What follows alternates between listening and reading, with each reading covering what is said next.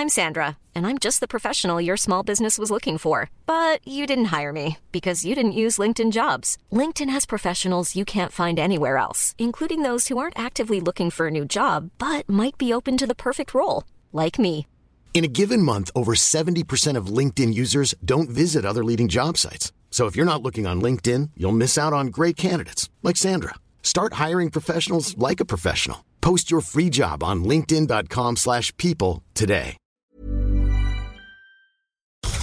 You're now rocking with the best.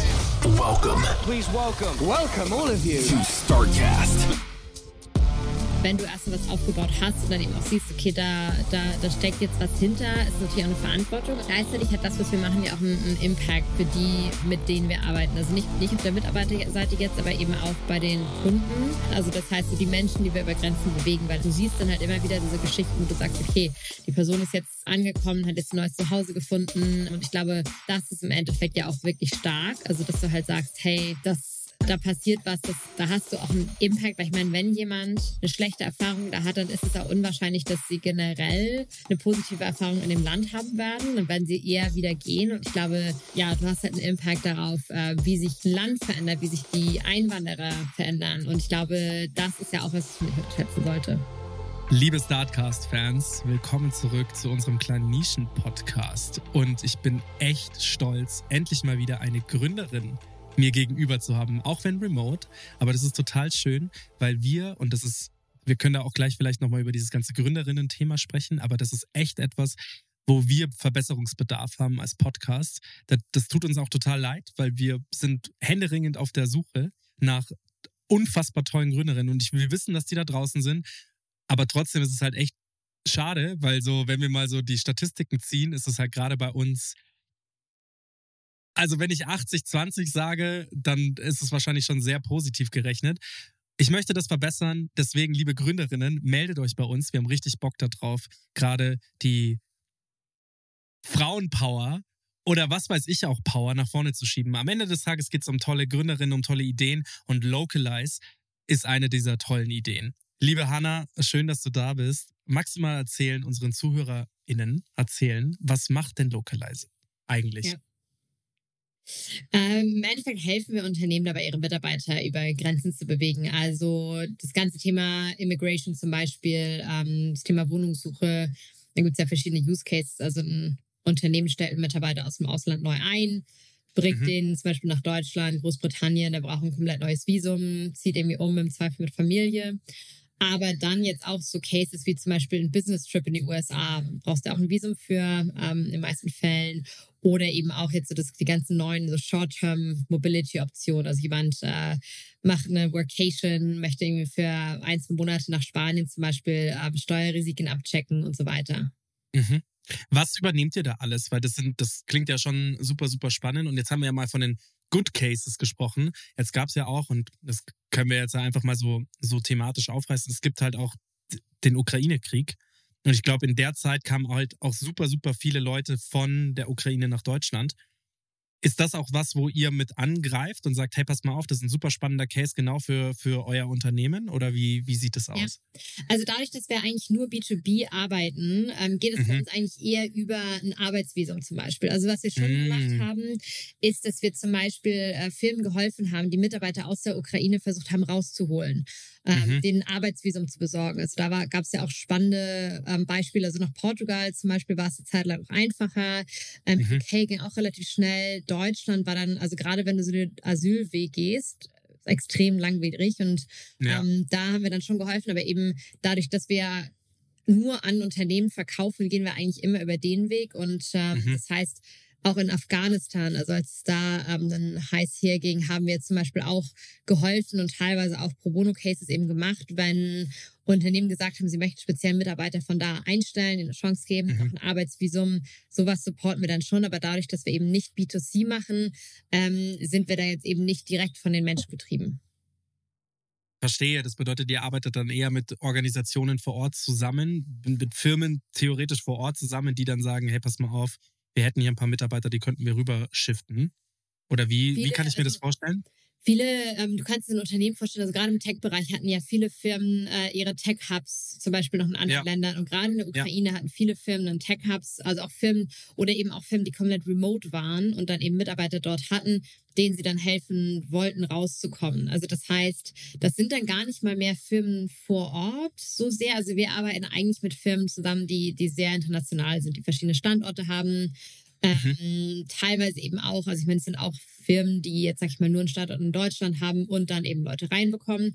Aber Mhm. oftmals das ideale Szenario ist eigentlich ein Unternehmen, was drei, vier internationale Standorte hat, weil dann hast du auch so diese Bewegung zwischen den Standorten zum Beispiel. Ja. Und ähm, genau, das heißt, da hattest du viele von denen, die dann besonders einen Tech-Hub, sag ich mal, ähm, in der Ukraine hatten. Ich möchte jetzt schon mal ein kleines Dankeschön au- aussprechen. Danke, dass es euch gibt. Richtig, richtig gut. Gefällt mir jetzt schon der ganze Ideenansatz, die ganze Idee per se, das, die ganze Unternehmung. Ich kann mir gut vorstellen, dass es nicht einfach ist, ähm, das so durchzuziehen, wie ihr das durchzieht. Magst du vielleicht mal so von den Anfängen erzählen? Wie kamst du denn drauf, das Ganze zu gründen? Wie kamt ihr denn drauf? Das Dreiergespann, das weibliche Dreiergespann, wie kamt ihr denn drauf, dieses, genau diese Idee umzusetzen?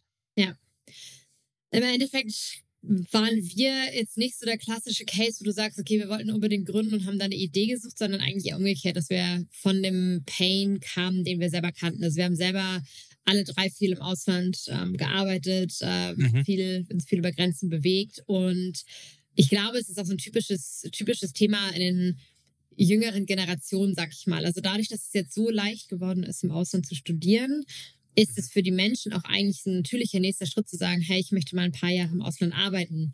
Und dann kommt eigentlich so dieses böse Erwachen, dass du dann eigentlich feststellst, wie schwierig das ist. Also ein Mhm. Arbeitsvisum zu besorgen im Vergleich zum Studentenvisum ist nochmal um einiges schwieriger. Und das ist halt ein, ein extremer Blocker. Gleichzeitig ist es natürlich auch eine, eine starke Förderung für eine Karriere, wenn du halt sagst, ich habe internationale Erfahrung. Und das passt aktuell eigentlich nicht zusammen. Darum haben wir gesagt, okay, das, der ganze Prozess ist eigentlich kaputt. Also eigentlich müsste man den Menschen helfen, dass es zumindest gefühlt einfacher ist, denen besser durch diese bürokratischen Prozesse helfen, dann eben auch so Themen wie Wohnungssuche. Ich glaube, ich glaube, die ganze Gesellschaft profitiert davon, weil eben mehr Menschen mehr Zeit im Ausland äh, verbringen. Und Mhm. das heißt, dafür wollten wir eben was bauen, was es leichter macht und ganz klar mit dem Fokus auf Unternehmen, weil ich meine, man muss das Ganze natürlich auch monetarisieren und ich glaube, Unternehmen sind ja einer der größten Enabler auch dadurch, dass du, wenn du einen Arbeitsvertrag hast und sagen kannst, hey, eine Person in dem Land möchte mich einstellen, dann ist der Weg zum Visum auch leichter, als dass Mhm. du sagst, hey, ich möchte in das Land ziehen, habe aber keinen Job, keine Ahnung und dann wird es nochmal deutlich schwieriger. Mhm. Welche Länder sind da besonders schwierig? Also es kommt immer darauf an, auch auf welche Visumskategorie, sag ich mal. Also Mhm. oft ist es ja so, dass es spezielle Visa gibt für Mangelkategorien. Also das heißt auch so zum Beispiel Australien, Neuseeland, da hast du ja dann auch eben Visa oder halt Quoten für eine Pflegeberufe und so weiter. Ähm, in Europa hast du in fast jedem Land äh, ein spezielles Tech-Visum, also dass du halt für, für Entwickler oder eben auch Leute, die im Produktmanagement arbeiten, eben eine Visumskategorie hast. Mhm. Ähm, in den USA ist es, wür- würde ich schon so sagen, eine, eines der kompliziertesten? Länder. Mhm. Genau, also da hast du ja, ähm, also einmal so, sag ich mal, so die, die, die Quoten, ähm, also noch H1B, wo du eine Lotterie hast, wo du bestimmte Kategorien erfüllen musst und sonst hast du Ach, eigentlich was nur so, wirklich? ja, also du musst, also bei, du hast ja nur eine bestimmte Anzahl an ähm, H1Bs und da Mhm. gibt es dann eben auch eine Verlosung. Was heißt H1Bs? Das ist einfach nur so eine Visumskategorie in den Ah, ja. USA. Ähm, Mhm. als ein, Arbeits-, ein spezielles Arbeitsvisum und ähm, da hast du, da kannst dich quasi normal bewerben, musst gewisse Kriterien erfüllen, aber dann Mhm. ähm, gab es zumindest jetzt lange eine Lotterie. Also das heißt, du konntest nie 100% damit planen, ob du das Visum bekommst. Krass. Ansonsten gab es eben so Visumskategorien zum Beispiel auch für einen Transfer innerhalb des Unternehmens. Mhm. Ähm, und dann gibt's eben so Visumskategorien für, sag ich mal, so die ähm, Extraordinary Abilities, also O1-Visum. Da hast du auch, ähm, da kannst du dich zum Beispiel als, als Künstler irgendwie für bewerben. Und aber eben auch, wenn du ansonsten äh, besondere Leistung hast. Und da gibt's so, ich glaube, so acht verschiedene Kategorien. Und dann Mhm. geht's eben danach zum Beispiel, eine Kategorie ist, äh, hast du mal Awards gewonnen? Ähm, wie hoch ist dein Gehalt? Ähm, bist du mal in, ähm, äh, also hast du quasi Artikel über dich oder hast du verschiedene Zeitungen haben über dich geschrieben, also dass du halt deine extraordinary ability beweisen kannst. Ähm, und da musst du halt im Endeffekt so, so einen ganzen, ja, also das ist auch ein relativ, da werden jetzt auch ein Visum, das war nochmal eine andere Kategorie. Da muss, da haben wir am Ende über 600 Seiten eingereicht. Also das heißt, mhm. da geht es teilweise wirklich, ähm, ja, nimmt es, nimmt es äh, spezielle Ausmaß an. an. Genau, mhm. aber das ist in Europa, also das ist schon einfacher, weil wie gesagt, hier mhm. geht es dann so, du hast zum Beispiel ein Salary Limit, wo du sagst, die Person muss mindestens so und so viel verdienen und dann brauchst du den Universitätsabschluss, ähm, der in einer bestimmten Datenbank auftauchen muss, aber dann ist es deutlich einfacher und dann ist, also weil das, was wir am Ende machen, ist, diese ganzen Prozesse möglichst weit zu automatisieren und je weniger Kriterien du hast, desto leichter kannst du es natürlich auch automatisieren. Also das heißt, das hat mhm. für uns und für so unseren Workflow und für die Software natürlich auch wiederum einen Impact. Mhm. Ich möchte hier an dieser, an dieser Stelle die Alina grüßen, die bei euch im Unternehmen ja arbeitet, die uns ja auch indirekt über meine Frau, die Hanna, connected hat. Da bin ich echt dankbar dafür, weil die da haben wir zum Beispiel in Portugal getroffen und die hat für euch remote in Portugal gearbeitet, was ich auch ganz fantastisch fand. Und die hat, ähm, die hat auf jeden Fall das Leben sehr ausgestrahlt, dementsprechend hat äh, da euer man verbringt ja sehr viel Zeit damit zu arbeiten und hat, ähm, hat eure Firma schon sehr gut repräsentiert, meiner Meinung nach, und hat das, feiert das auch sehr ab, was ihr macht. Und ich kann das jetzt nach den paar Sätzen, die du eben auch schon erzählt hast und die paar Minuten, die wir miteinander sprechen, auch total nachvollziehen. Kannst du dich daran erinnern, so an den, an den ersten Tag, als du entschieden hast, okay, wir machen das jetzt? Ja. Nee, tatsächlich nicht, weil das Witzige ist, es war so ein langer Prozess von, ja. und ich glaube, ich glaube, das ist das Witzigste manchmal, und der schätzt man so dieser Prozess, der zur Gründung hinführt. Also was ich mhm. gemerkt habe, ist, ich meine, wir hatten so diese, das erste Mal im Ausland war ich mit, mit 15, ähm, ein erstes Praktikum im Ausland habe ich irgendwie mit 21 gemacht und ähm, hatte da sehr viele so Momente, wo es immer so war, okay, der Prozess ist irgendwie zu schwierig, man müsste da was machen. Und mhm. dann hat es sich aber schon so über fünf, sechs Jahre hingezogen, was kann man eigentlich machen? Wie könnte man ein Unternehmen gründen? Was gibt es da eigentlich? Und dann äh, im Endeffekt waren es ganz, ganz viele kleine Schritte so immer weiter in die Richtung, dass man es immer weiter vorangetrieben hat. Dann habe ich zwischendurch auch mal gesagt, so, nee, passt jetzt gerade nicht rein, weil im Auslandssemester, dann passt es wieder rein, dann macht man wieder so zwei Schritte und dann nähert man sich dem Ganzen immer weiter an, bis man dann halt mhm. irgendwann sagt, okay, dann haben wir uns zum Beispiel auch für ein Stipendium beworben. Dann bekommt man das und dann gehst du halt, dann zu dieser Moment, okay, jetzt gehen wir halt wirklich erstmal Vollzeit rein. Mhm. Und dann aber halt auch so dieses, okay, dann halt irgendwann hast du einen ersten Kunden, dann hast du einen ersten Mitarbeiter und dann ist irgendwann so dieser Moment, es gibt eigentlich gar kein Zurück mehr, aber eigentlich war es so eine Aneinanderreihung von immer mehr kleinen Schritten, wo man jedes Mal wieder so ein bisschen, okay, jetzt, ich springe noch mal einen Schritt weiter, ich springe noch mal einen Schritt weiter. Mhm. Ähm, und ich glaube, das ist halt, ich glaube, da haben viele manchmal ein falsches Bild, so dass es so ist, okay, man entscheidet, man gründet, dann macht man es und irgendwie drei Tage später hat man den ersten Kunden und verdient irgendwie Geld. Ähm, das mhm. habe ich mhm. jetzt bei den wenigsten erlebt. Ja, das ist auch nicht so. Der meiste Case ist, dass man das sich da erstmal rantraut und Step by Step schaut, ob der Use Case dann da ist das kalte Wasser ins kalte Wasser springen ist meistens eher über eine Treppe ins kalte Wasser gehen. Ja. so so habe ich das, weil das ins kalte Wasser springen, so dieser letzte Moment, so dieser Dip rein, das ist dann der Gang zum Notar, wenn man es dann wirklich eintragen lässt und sagt, hey, man entscheidet sich das jetzt Vollzeit oder Teilzeit oder sonst wie, äh, welche Zeit auch immer zu machen. Also ähm, richtig, richtig cool. Magst du mal so erzählen, wie so ein klassischer Prozess, Onboarding-Prozess bei euch funktioniert? Wie kann ich jetzt zum Beispiel oder Unternehmen, die daran interessiert sind, mit euch zu arbeiten, wie könnt ihr das machen? Wie funktioniert ja. das? Also, ähm, du hast beide Fälle, sag ich mal so, wenn du, wenn du quasi Kunde bist und dann Mitarbeiter hinzufügst oder halt direkt ähm, ähm, quasi Kunde wärst. Also ich glaube, die Kunden, dadurch, dass wir eben eigentlich größere B2B-Kunden ansprechen, ist es halt ne, ein typischer Sales-Prozess. So wir wissen eigentlich, wer hat einen Bedarf dafür. Also wer hat Mitarbeiter aus dem Ausland, wer, wer, wer macht da, wer macht da was. Ähm, und dann ist eben das Unternehmen ist dann Kunde, also die, das HR-Team oder oft spezifisch auch das Global Mobility Team hat dann mhm. Zugang, sieht halt quasi äh, so die Oberfläche sieht halt, welche Mitarbeiter habe ich gerade in Prozessen, wo stehen die, was sind gerade die To-Dos. Und dann ist zum mhm. Beispiel so der Case, okay, ähm, das Recruiting-Team sagt mir jetzt, wir haben neun Mitarbeiter, der soll ähm, aus Nigeria nach Großbritannien ziehen. Dann, ähm, wir haben auch zum Beispiel verschiedene Integrationen, also in die ganzen ähm, HR-Management-Systeme. Dann sagst du, okay, ich ziehe mir da schon mal die Informationen, füge den zu Localize hinzu.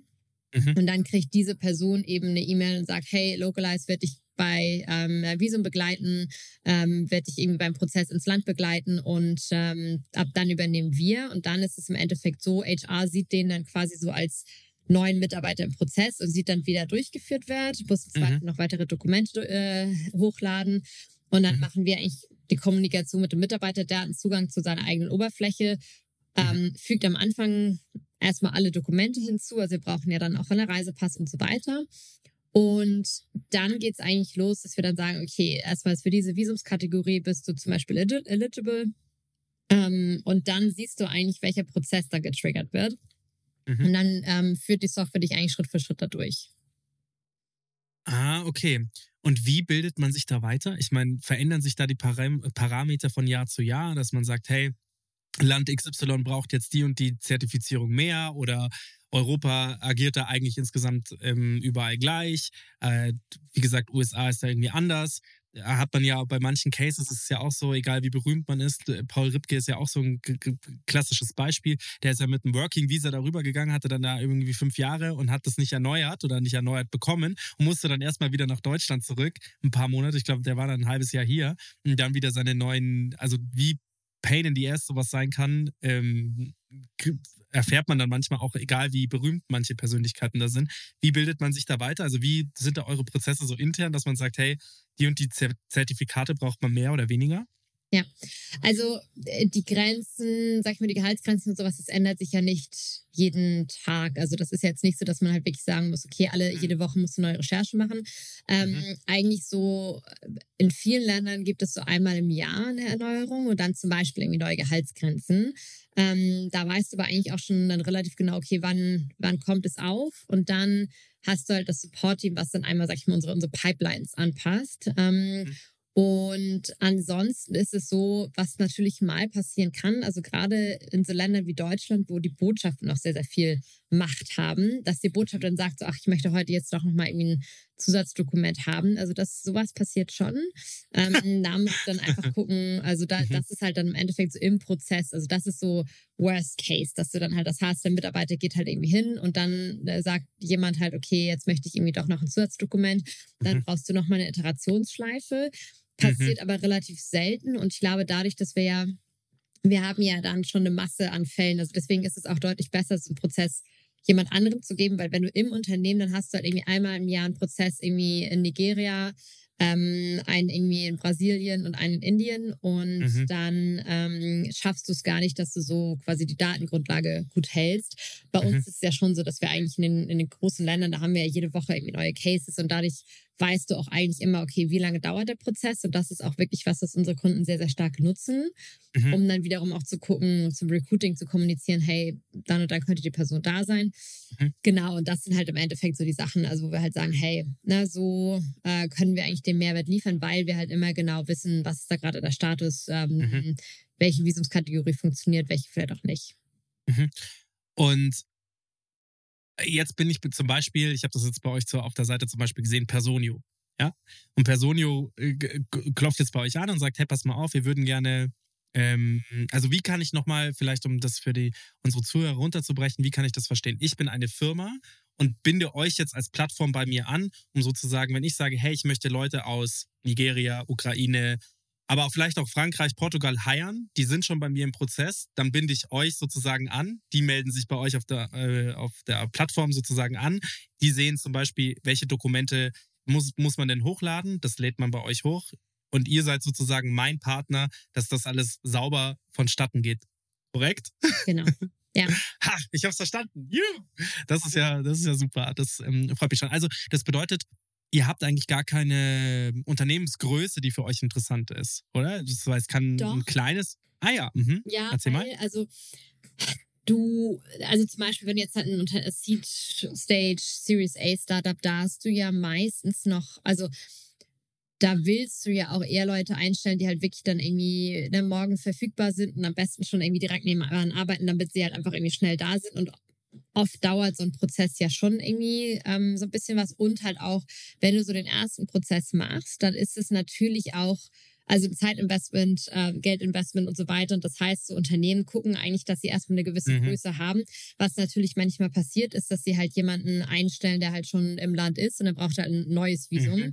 Aber äh, für uns machen die kleinen Firmen eigentlich keinen Sinn, weil also auf der Kunden, also Customer Success Seite hast du dann teilweise das Problem, dann hast du ein HR-Team, was wenig Erfahrung hat mit Global Mobility und sehr, sehr viele Rückfragen hat mit so mhm. Wartezeiten, was passiert da eigentlich und so weiter. Und dadurch, dass wir ja, eine Pricing ist ja eigentlich pro Case. Und wenn du nicht so viele Cases hast, hast du halt eine starke Fluktuation. Und bei den größeren Personen ist jetzt zum Beispiel auch schon in so einem Segment, wo die halt relativ viele Mitarbeiter haben, viele bestehende Mitarbeiter mit einem Visum. Und dann hast du halt immer so, eine, so ein gewisses Grundrauschen, so wie viele äh, Cases es pro Monat gibt. Und eigentlich so je größer die Firma, desto besser. Also Delivery Hero, ja. ähm, auch ein sehr, sehr spannender Kunde für uns, ähm, haben ja natürlich ein schon durchaus gutes Volumen. Ähm, wir mhm. gucken jetzt auch in das, sag ich mal so, wirklich Enterprise-Segment, also haben da jetzt gerade mit einigen noch größeren Firmen, also auch wirklich so, so traditionelleren DAX-Konzerne und so weiter, mhm. ähm, haben da jetzt auch Von welcher Größe sprechen wir da? Also, was ist so der größte Case? Ähm, den ihr habt? Oh, ich weiß, also ich glaube, das geht ja nicht immer nur um die Gesamtmitarbeiterzahl, sondern mhm. auch, ähm, wie viele Cases, also wie viele quasi Mitarbeiter sie dann haben. Und wenn du jetzt zum Beispiel einen von DAX-Konzernen hast und da die globale Abdeckung, da hast du auch schon Verträge, die jenseits von einer Million liegen. Ja, krass. Das, das, das habe ich mir schon gedacht, ja. Ähm, super, super spannend, weil das wäre nämlich meine nächste Frage gewesen. Wie verdient ihr denn euer Geld? Also wie ist da, wie ist da so die, die Abstufungen? Ähm, wir können ja auch gleich mal drüber reden, wie viel Geld man theoretisch denn mit eurer, ähm, mit der Plattform oder wie, was euer Umsatzziel dieses Jahr ist. Das würde ich auch gerne gleich noch wissen, wenn wir das fragen dürfen. Kannst ja, muss ja nicht genau sagen, aber stellig vielleicht. Aber wie verdient ihr euer Geld? Wie funktioniert das? Ja. Ähm, also Umsatz, Umsatz kann ich, äh, kann ich keine weiteren, ähm, also nichts, nichts weiter im Detail zu sagen, aber wie wir Geld machen und auch die Richtung, in die wir da gehen. Also wir haben, mhm. als wir angefangen haben, hatten wir ein rein transaktionales Geschäftsmodell. Also das heißt, ein Unternehmen war einfach Kunde, hat vielleicht eine kleine Fee pro Monat bezahlt und dann jedes Mal, wenn ein Case hinzugefügt wurde. Was wir jetzt mittlerweile machen, ist, dass wir halt eigentlich sagen, gerade bei den größeren, die wissen ja eigentlich auch schon, wie viel sie ungefähr im Jahr an Cases haben und mhm. dann versuchen wir es ein bisschen über die Monate auszugleichen und sagen, okay, wenn du halt damit rechnest, dass du irgendwie 200.000 ähm, ungefähr ausgeben wirst, 150.000 davon kannst du quasi upfront committen, zahlst du monatlich, dafür kriegst du halt einen gewissen Discount. Also dass wir halt so ein bisschen sagen, okay, damit, dass wir, dadurch, dass wir den Umsatz planbarer machen, ähm, ja. das macht für uns auch total Sinn. damit haben wir jetzt ja. angefangen. Also das heißt, jetzt haben wir so einen Mix, wo wir eigentlich ich glaube, knapp über die Hälfte von unserem Umsatz aktuell ist komplett äh, recurring, die andere Hälfte ist mhm. transaktional. Und ähm, die Kombi klappt für uns eigentlich ganz gut. Und dann hast mhm. du halt immer so ein, also das ist aber auch natürlich gerade wieder bei einem größeren Kunden, bei einem kleinerer Kunde hat diese Planungssicherheit einfach noch nicht. Mhm, voll. Wie, weißt du noch, was euer erster großer Kunde war damals? Ähm, einer unserer ersten, also wirklich ersten Kunden damals war Wunderflats ähm, tatsächlich. Mhm. Und dann ähm, der das nächste, so sag ich mal, wirklich größere war äh, FreeNow, also Intelligent Apps. Die haben wir relativ mhm. früh dann auch ähm, bekommen. Ähm, Personio war auch äh, schon relativ früh dabei. Und die sind krass gewachsen.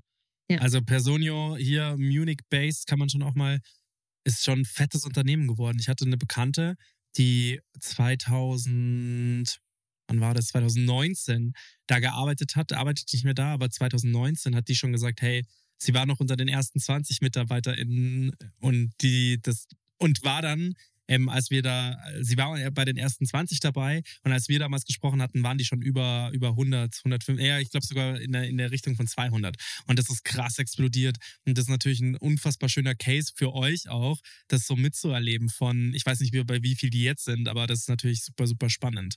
Ja. Ja, definitiv ein spannendes Unternehmen. Ähm, mal ein bisschen was über euer Unternehmen, so das Wer wie was von eurem Unternehmen.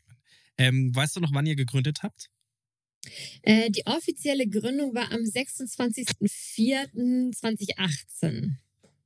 Also fünf Jahre und ihr geht aufs sechste, ihr seid im sechsten Jahr, geht jetzt bald aufs sechste Jahr. Ja, herzlichen Glückwunsch.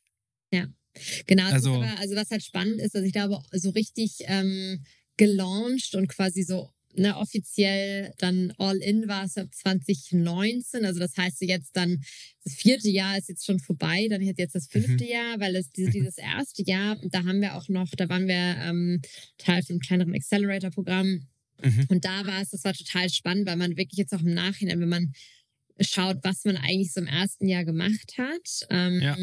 dann war halt wirklich extrem viel erstmal lernen und halt gucken, okay, was gehört Mhm. eigentlich dazu? Und deswegen war es so, wir haben dann auch schon 2018 gegründet. Ähm, weil, also einfach auch wegen dem, wegen dem Accelerator, das war so ein bisschen auch äh, Teil davon. Ähm, das war auch so dieser Schritt, okay, na, wir machen das jetzt und dann war halt eigentlich erstmal so noch so ein, so ein Jahr, okay, jetzt erstmal Input bekommen, lernen und so weiter und halt Mhm. nochmal auf der Idee iterieren.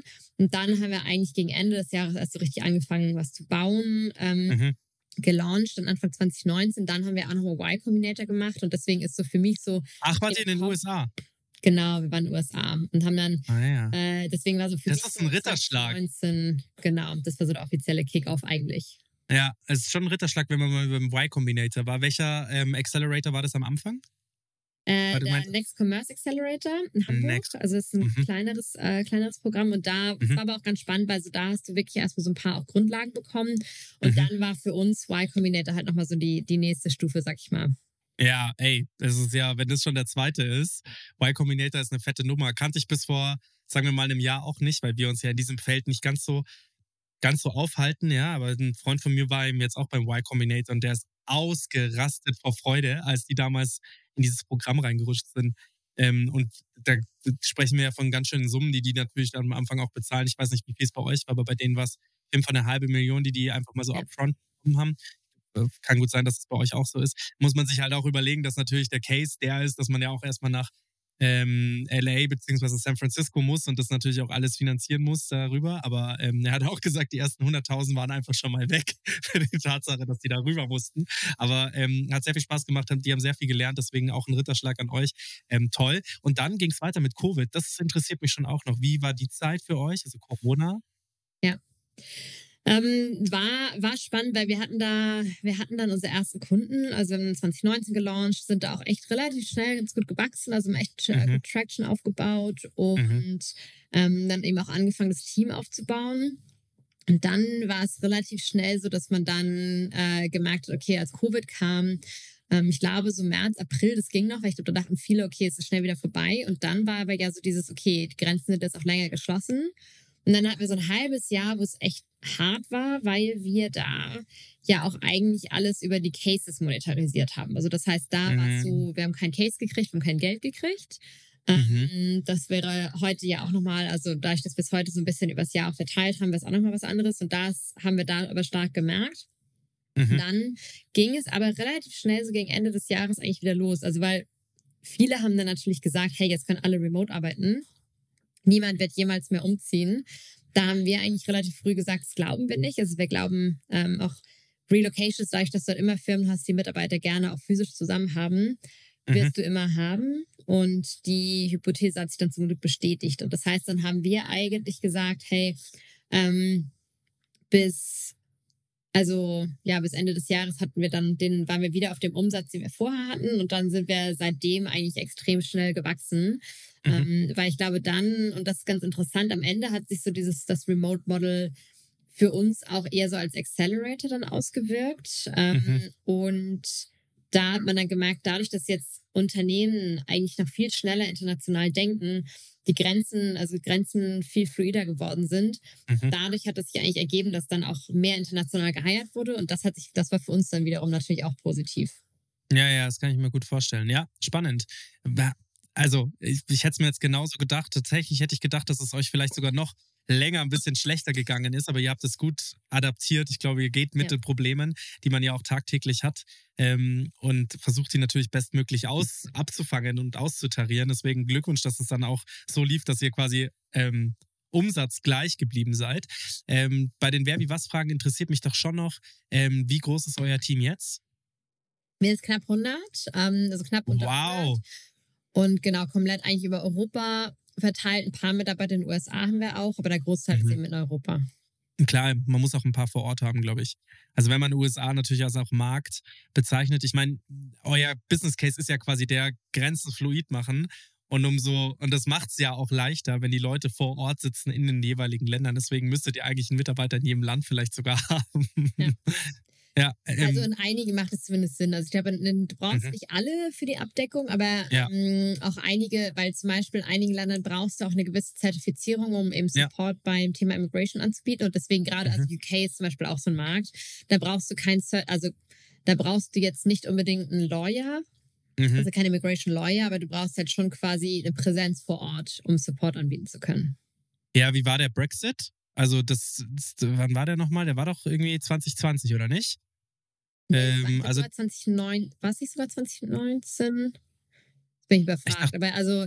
ich dachte, das ist so- 2020. Warte mal, Ich dachte, dass das wär, äh, dass das quasi Januar 2020 war, äh, dass es dann durchgezogen wurde. Ich, Ach so, genau, officially, genau. Aber ich dachte, die Entscheidung, ich dachte jetzt so die Entscheidung. ach so, also- genau. Nee, officially, weil äh, das ist natürlich auch etwas, wo ich halt sage, Ja. Brexit kam ja quasi im selben Atemzug wie Corona. Ähm, hat das nochmal für euch, weil ich meine, es sitzen auch einige Talente in den UK, beziehungsweise genau andersrum, wie war das da, wie war das für die? Ich meine, wie waren da die Gesetzesänderungen? Weißt du das noch? Und das, deswegen war es für uns ja auch spannend, weil also gefühlt war, weil diese Entscheidung, die Entscheidung war ja vorher schon, ich habe es gerade hier steht, irgendwie äh, 2017 und 2019 und da habe ich die Unternehmen ja schon darauf eingestellt. Und für uns ist Brexit aber an sich ja gut, weil dadurch ist, Mhm. Werden die, wird es mit den Grenzen noch schwieriger und dadurch brauchen Unternehmen halt nochmal eher Support. Also das heißt, man hat halt schon Mhm. gemerkt, dass es eigentlich dann ähm, ja, auch als wir, ich meine, wir sind ja dann erst 21 auch in die UK gegangen, aber da war Mhm. halt schon so dieses Mindset, okay, ähm, da hatten die Unternehmen dann ja schon irgendwie so zwei, drei Jahre, Mhm. um sich damit anzufreunden und haben dann auch schon gesehen, okay, jetzt müssen wir halt eigentlich noch mal mehr machen, ähm, Mhm. damit wir Leute ins Land holen, damit wir irgendwie unser Talent Gap schließen. Also von Aha. daher ist, also langfristig ist auf alle Fälle eher positiv für uns. Mhm. Wie war die Roadmap am Anfang, 2018, 2019? Ihr seid in, dadurch, dass ihr ja auch beim Y Combinator war, war schon USA schon immer auf der Platte gestanden, dass ihr gesagt habt, okay, USA ist ein spannender Markt für uns oder seid ihr mit Deutschland gestartet? Weil du sagtest ja auch gerade irgendwie UK kam 21 dazu. Wie war so dieses, dieses Ausweiten bei euch? Mhm. Also ich glaube, wir wussten von Anfang an, dass wir irgendwann auch global agieren müssen und wollen. Mhm. Ähm, die USA stand relativ früh auf der Agenda. Wir wussten aber auch, das ist natürlich nochmal, ich glaube, es ist ja, wenn du ein reines SaaS-Modell hast, Ja. dann ist es ja eigentlich so, dass du halt auch relativ schnell und relativ einfach skalieren kannst. Wir haben ja immer eine Komponente, wo wir sagen, okay, wir brauchen noch eine gewisse Anpassung an den Markt. Und darum haben wir während dem Y Combinator zum Beispiel auch echt viele Gespräche geführt, auch wirklich geguckt, okay, ähm, wie läuft der Markt da? Können wir halt schon mal irgendwie unser Netzwerk aufbauen? Das hat echt geholfen. Aber so dieser Schritt, okay, wir wollen jetzt wirklich ein Investment machen und in den Markt Mhm. reingehen, Ja. da, also das haben wir bewusst zurückgehalten, bis wir halt wussten, okay, jetzt haben wir eigentlich genug Fokus da drauf. Ähm, ja, also deswegen, ich glaube, das, da- das darf man auch nicht unterschätzen, dass es echt Ja. viel äh, Zeit, Geld und Fokus da drauf geht. Mhm. Jetzt seid ihr ja drei Gründerinnen. Sehr spannend, super geil. Ich habe quasi den, wie sagt man, den Olympia erklommen dessen, was wir in unserem Podcast ja auch mit, äh, mit unterstützen wollen, und zwar Female Founder. Wie seid ihr im Team aufgeteilt? Wie, wie war das? Ja. Oder wie, wie habt ihr euch das von Anfang an, waren die Rollen schon klar oder war das dann eher so, habt ihr erstmal so Freestyle rausgefunden, wer was am besten kann? Ich glaube, der große Vorteil, äh, den Frauen da gegenüber Männern haben, ist, dass sie grundsätzlich etwas weniger Ego haben. Ich glaube, das hat es uns leichter gemacht, weil dadurch Ja, war kann ich dieses, unterschreiben. Ähm, also auch dieses Thema so, ja, wer ist jetzt, also wer hat welche Position, ähm, Mhm. wer, wer macht eigentlich was? Das war immer sehr, sehr stark getrieben von, wer kann was und wer hat Lust auf was und alles andere war Mhm. eigentlich egal. Und ich glaube tatsächlich, das ist manchmal, das steht manchmal im Weg. Also auch wenn, wenn auch Gründer, Gründerinnen entwickeln sich ja auch anders. Also einigen macht das Thema Management ja total Spaß, anderen weniger. Und ich glaube, da muss man einfach Mhm. offen drüber sprechen, weil du ja auch in vielen Unternehmen dann als Gründer in eine Management-Position geworfen wirst, ähm, liegt aber auch nicht jedem. Und damit kannst du auch viel kaputt machen. Und du kannst ja. auch, jeder kann ja irgendwas und du kannst Menschen ja immer damit einsetzen, mit dem, was sie halt wirklich gut können. Und mhm. wir haben immer offen darüber gesprochen, was unsere Schwächen sind und ob das nicht vielleicht jemand anders gut übernehmen kann. Und Lisa und Franzi waren da beide von Anfang an auch deutlich strukturierter als ich, haben halt ähm, auch waren, waren stärker, also waren operativ stärker. Mhm. Ähm, ich habe halt viel so auf der Visions-Strategieseite gemacht ähm, mhm. und dann haben sich eigentlich alle unsere Aufgaben sehr, sehr stark gewandelt über die Zeit und mhm. ähm, dann haben wir natürlich auch Leute dazu eingestellt ähm, und darum war das so ein bisschen so, ich meine, klar, du brauchst eine gewisse Aufteilung am Anfang von, wer macht den technischen Teil, wer redet mit Kunden und ähm, das ist aber natürlich eine ganz andere Aufteilung, als wenn du halt dann erstmal irgendwie deine ersten 20, 30 Mitarbeiter hast.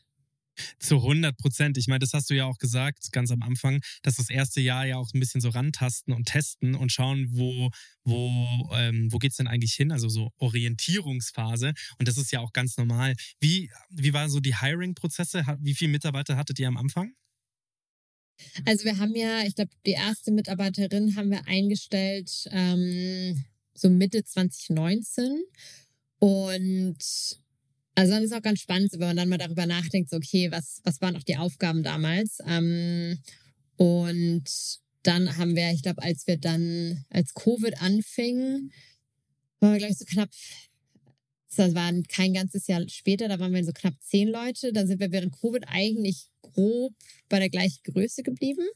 Mhm. Waren so irgendwie zehn bis zwölf Leute ähm, und sind dann aber relativ schnell gewachsen. Ähm, ich glaube, dann Anfang 21 eben wieder so zehn bis zwölf Leute. Ende des Jahres waren wir irgendwie so, waren wir 30 und dann ähm, bis Ende 22 sind wir halt schon so Richtung 100 dann gewachsen. Ähm, genau, also von daher so dann waren es halt immer so Treppenstufen und dann halt wieder Schritte. Und ich meine, jetzt sind wir aber auch wieder seit der letzten Runde, haben wir uns immer eher so bei diesen plus minus 100 eingependelt, mhm. weil ich glaube, das ist auch so eine Größe, womit du schon extrem viel schaffst und wo du gleichzeitig noch so einen ganz guten mhm. Überblick hast. Mhm. Ähm, aber ja, deswegen, also ich glaube, alles so rund um Hiring ist immer, ähm, kann man auch viel falsch machen. Ey, zu 100 Prozent, da kann ich ein Liedchen davon singen. Wie hast du gemerkt, ab wann ist es, nimmt es andere Größen an? Ich meine, du redest es gerade so locker, Ey, wir haben 100 Mitarbeiter. Ey, ich finde 100 Mitarbeiter eine ganz schöne Menge. Ich meine, ihr habt viel zu stemmen, ihr müsst viel machen. Ihr seid ein großes Schiff, ihr habt ein großes Thema. Das, so, da, da braucht es jede, jede Frau, jeden Mann im, im Team. So, ich finde das total wichtig. Aber ab wann hast du so gemerkt, okay, die Schritte werden krasser? So, es gibt ja immer so bestimmte Steps, so ab 10 Mitarbeitern, ab 50 Mitarbeitern. Wie hast du das bei dir oder bei euch gemerkt? Ja, also ich glaube, du hast ja schon, wenn du halt erst so bei so 20, 30 Mitarbeiter bist, das ist ja schon mal so ein erster, so ein erster Schritt, wo du dann auch wirklich sagst, okay, dann brauchst du halt irgendwann zumindest so ein da musst du eine Abstufung machen. Dann hast du halt irgendwie mhm. vielleicht so ein kleines Leadership-Team, wo du halt irgendwie so deine drei, vier Leute hast und dann quasi den Rest. Und dann hast du halt nochmal so ein, diese, also 80 bis 100 Leute, wo du dann halt auch sagst, dann brauchst du nochmal mehr Strukturen. Dann hast du ein Leadership-Team, noch ein Extended Leadership-Team, dass du so diese, ba diese Mix hast zwischen, du hast gleichzeitig noch genug Kontakt zur Basis, also zum, zum Rest des Unternehmens und hast gleichzeitig halt irgendwie eine, eine Entscheidungsebene. Ähm, mhm. Was bei uns, glaube ich, geholfen hat, dass wir relativ lange so bei diesen 10, 12 Mitarbeitern waren. Dadurch hatten wir mhm. so eine mhm. extrem starke Basis da. Und dann nochmal, sag ich mal, 10 obendrauf. Aber du hattest halt immer noch diese, sag ich mal, diesen, diesen harten Kern. Und der hat uns dann relativ lange getragen. Und ich glaube, mhm. ähm, wo man auch einfach ehrlich sein muss, ist, dass nicht jede Größe jedem Spaß bringt. Also das heißt, es ist natürlich, dass du dann, wenn du halt erst so bei 80 Leuten bist, dann verlierst du halt ein paar von denen, die auch bei diesen mhm. 10, 20, 30 Mitarbeitern dabei waren, weil das mhm. plötzlich hast du halt Strukturen, plötzlich ist irgendwie nicht mehr alles ad hoc und irgendwie Einzelfragen und so weiter. Und da wird es irgendwie so ein mhm. bisschen, also so ein Stück weit bürokratischer, muss es aber auch werden, damit es halt fairer bleibt. Ja. Und ich glaube, das ist einfach extrem wichtig hierarchisch ist es auch immer ein Thema, ja. Es ist ja auch so, dass man manchmal ein Team-Core-Team hat von irgendwie, wie du es ja auch sagst, 10, 15 Leuten und es sind aber halt 20 Prozent Junior, also Juniorik. Und dann stellst du quasi ein Head-Off dafür ein und dann haben die plötzlich jemanden im Team, der in der Hierarchiestufe äh, Stufe in Anführungsstrichen eins über denen ist, aber halt gerade erst angefangen hat und die anderen sind schon seit drei Jahren dabei. Das ist halt dann auch immer so ein bisschen so ein, kann, kann zu moralischen Themen führen. Ähm, ich glaube aber, alleine, dass ihr die Schwelle der 100 erreicht habt, teilweise überschritten, teilweise unterschritten, ist ja auch vollkommen egal. Aber alleine, dass ihr das erreicht habt, sagt schon viel über euch aus. Weil wenn man muss sich ja, man stellt sich auch immer wieder die Frage, das ist auch eine, eine, eine Frage, die ich gleich noch an dich habe zum Thema Motivation. Also wofür stehst du jeden Tag auf? Aber eine Sache, wofür du jeden Tag aufstehen kannst, glaube ich, aus meiner, aus meiner Perspektive, dass 100 plus Leute, die ja sich ja auch noch bei euch bewerben, aber sagen wir mal 100 Leute mit euch arbeiten wollen. Mit und für euch. Und das ist ähm, also mit an dieser Vision, Grenzen fluid machen, arbeiten wollen. Und das ist, das ist, glaube ich, schon eine ziemlich gute Nummer. Ja, also äh, kann man sehr, also könnt ihr sehr, sehr stolz sein. Ähm, zum Thema Motivation, was treibt dich so an? Also was ist so das dein Daily Motivator? Mm, verschiedene Sachen. Also ich glaube, also das Team ist natürlich ein großer Faktor, weil ich meine, wenn du erst was aufgebaut hast und dann eben auch siehst, okay, da, da, da steckt jetzt was hinter, ist natürlich auch eine mhm. Verantwortung. Also ich glaube, aber da, da, da ist jetzt ja was, wo du halt nicht sagen kannst, okay, es, es ist jetzt nicht mal irgendwie einfach nur ein kleines Projekt, irgendwie, an dem man ähm, mal so ein bisschen arbeitet. Also das heißt, mhm. ich glaube, so das Team und wie gesagt, so auch die Verantwortung, die damit kommt. Ähm, gleichzeitig hat das, was wir machen, ja auch einen, einen Impact für die, mit denen wir arbeiten. Also nicht nicht auf der Mitarbeiterseite jetzt, aber eben auch bei den Kunden und bei deren Mitarbeitern. Also das heißt, so die Menschen, die wir über Grenzen bewegen, weil dann hast du, du siehst dann halt immer wieder diese Geschichten, wo du sagst, okay, die Person ist jetzt äh, angekommen, hat jetzt ein neues Zuhause gefunden, ähm, ist irgendwie gut durch den Prozess gekommen. Und ich glaube, das ist im Endeffekt ja auch wirklich stark. Also dass du halt sagst, hey, das, da, da passiert was, das, da hast du auch einen Impact, weil ich meine, wenn jemand eine schlechte Erfahrung da hat, dann ist es auch unwahrscheinlich, dass sie generell eine positive Erfahrung in dem Land haben werden. Dann werden sie eher wieder gehen. Und ich glaube, da hat man natürlich auch schon ein, ja, du hast halt einen Impact darauf, äh, wie sich ein Land verändert, wie sich die Einwanderer mhm. verändern. Und ich glaube, das ist ja auch was, was man nicht unterschätzen sollte. Zu 100 Prozent, ja. Sehe ich genauso wie du. Okay, zum Thema ähm, Invest Investment, Schrägstrich Investments, Schrägstrich Finanzierungsrunden. Das ist immer so eine Frage, die ich auch gerne stelle. Nicht, weil es zu 100 Prozent das ist, was mich äh, absolut interessiert, aber es ist schon so was, ja, finde ich eine wichtige Frage. Wie seid ihr denn aufgestellt? Also ich meine, Y Combinator ist bei euch investiert oder hat zumindest irgendwie investiert. Ihr hattet diesen kleinen, ähm, den, den kleinen Accelerator auch irgendwie bei, bei euch mit drin. Also dementsprechend seid ihr wahrscheinlich nicht bootstrapped.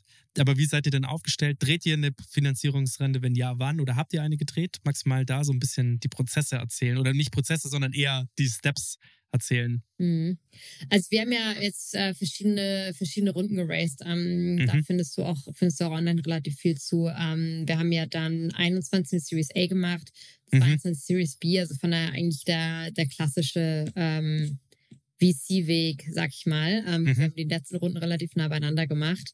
Ähm, darum haben wir jetzt, also wir haben letztes Jahr, ja gut, jetzt schon vorletztes Jahr geraced und haben eigentlich immer noch vier, Monate, vier, vier Jahre Runway. Also von daher ähm, mhm. eigentlich im Moment kein, kein Bedarf, äh, in der nächsten Zukunft wieder zu raisen. Ja, ja, verstehe ich. Ähm, wie viel habt ihr denn eingesammelt? Mhm. Kannst du bestimmt erzählen. Knapp über 50 Millionen insgesamt. Hm. Wow. Herzlichen Glückwunsch. Auch da, das ist natürlich auch wieder, wenn man äh, über Motivation spricht, Geld sollte niemals ein Motivator sein. Aber wenn man da wiederum das, dieses, dieses Geld gleich Vertrauen ähm, misst, dass Leute ja quasi in euch vertrauen, ist es halt auch schon wieder eine Nummer, wo ich sage, ey, auch da könnt ihr sehr, sehr stolz auf euch sein, dass große Unternehmen euch da ähm, nicht nur die, die eure Kundinnen sind, sondern auch die, die quasi in euch investiert haben, an die Idee und an die Vision glauben, ähm, in, investiert haben. Also echt mega gut. Marketing. Wie geht ihr denn das ganze Thema an? Ja. Äh, wir haben, ne, also bei uns ist Marketing, wir haben jetzt kein klassisches Marketing-Team, sondern wir haben es zusammengefasst in einem generellen Growth-Team, mhm. ähm, wo wir auch das Thema Partnerships zum Beispiel drin haben, also auch das Gesamt, also Lead Gen eigentlich so ein bisschen, mh, mm, ja, gesamtheitlicher anschauen. Also das ist halt bei uns jetzt nicht ähm, reines Marketing ist, sondern eigentlich ein bisschen mehr. Ähm, mhm. Wir haben da gerade letztes Jahr viel aufgebaut. Also wir haben eine äh, Director Growth, die da extrem viel bewegt hat, ähm, haben quasi unter dem Team dann verschiedene, ja, verschiedene Subteams. Also das ist eigentlich das Brand Comms Team, dann ist das ganze Demand Gen Team. Ähm, und äh, ich glaube, da passiert halt dann relativ viel so auf verschiedenen Ebenen. Die haben halt wirklich extrem viel aufgebaut, auch was jetzt die, die Website angeht, ähm, was unseren ganzen Content angeht, Events. Also das heißt, ähm, da haben wir jetzt ein relativ solides Setup ähm, und schauen eben, dass das Team auch sehr, sehr stark in Richtung Sales geht. Also auch das ganze Thema Lead Gen, also zum Beispiel auch so das Ganze, was die SDRs jetzt machen, ähm, dass sie da eine direkte Kollaboration haben, ähm, weil ich glaube, das ist auch was, was manchmal ganz interessant ist und nicht immer gut läuft, so diese Friction zwischen Sales und Marketing. Und das haben wir eigentlich mhm. ganz gut gelöst, dadurch, dass wir es wirklich direkt äh, verbinden. Mhm. Sau cool. Mega, mega geil. Wie gesagt, ich bin ein Riesenfan von dir und von euch jetzt schon. Ähm, kannst du dich noch daran erinnern oder kannst du so eine Zahl nennen, wie viele ähm, Menschen ihr erfolgreich über die Grenzen gebracht habt. Ungefähr. Ich habe keine ganz genaue Zahl, aber wir sind jetzt bei über 10.000 auf alle Fälle ähm, über die letzten Jahre. Äh, also von daher, das ist schon eine, eine, ordentliche Menge. Herzlichen Glückwunsch. Wir nähern uns dem Ende der, unserer Aufnahmezeit. Ich bin echt ähm, sehr begeistert von euch. Das habe ich ja jetzt schon mehrfach gesagt.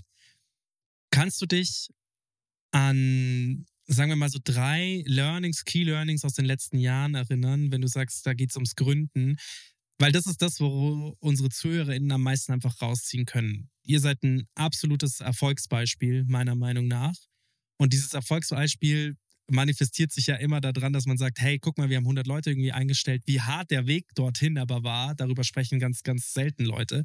Deswegen greife ich immer auch gerne so diese Key Learnings auf und sage so, hey, hast du so drei, vier Key Learnings, wo du sagst, da, da haben wir einen Fehler gemacht, da haben wir uns neu orientiert und so funktioniert es jetzt? Oder hey, das haben wir von Anfang an richtig gemacht? Mhm. Ähm, drei Learnings. Ähm, also ich glaube, glaube, halt ein Learning ist es eigentlich so dieser, dieser Nachteil, den wir am Anfang hatten, dass wir ja nicht wussten, also nicht mehr wussten, wie man irgendwie Software baut oder vertreibt. Ähm, das war weniger schlimm als gedacht. Also ich glaube, so dieses am Ende kannst du, wenn du willst, kannst du unglaublich viel lernen. Also ich glaube, so dieses, die Erfahrung, also du musst nicht irgendwie schon zehn Jahre im Startup-Bereich gearbeitet haben. Manchmal ist es auch ganz gut, wenn man irgendwie Dinge anders macht und einen anderen Blick drauf hat. Also ich glaube, mhm.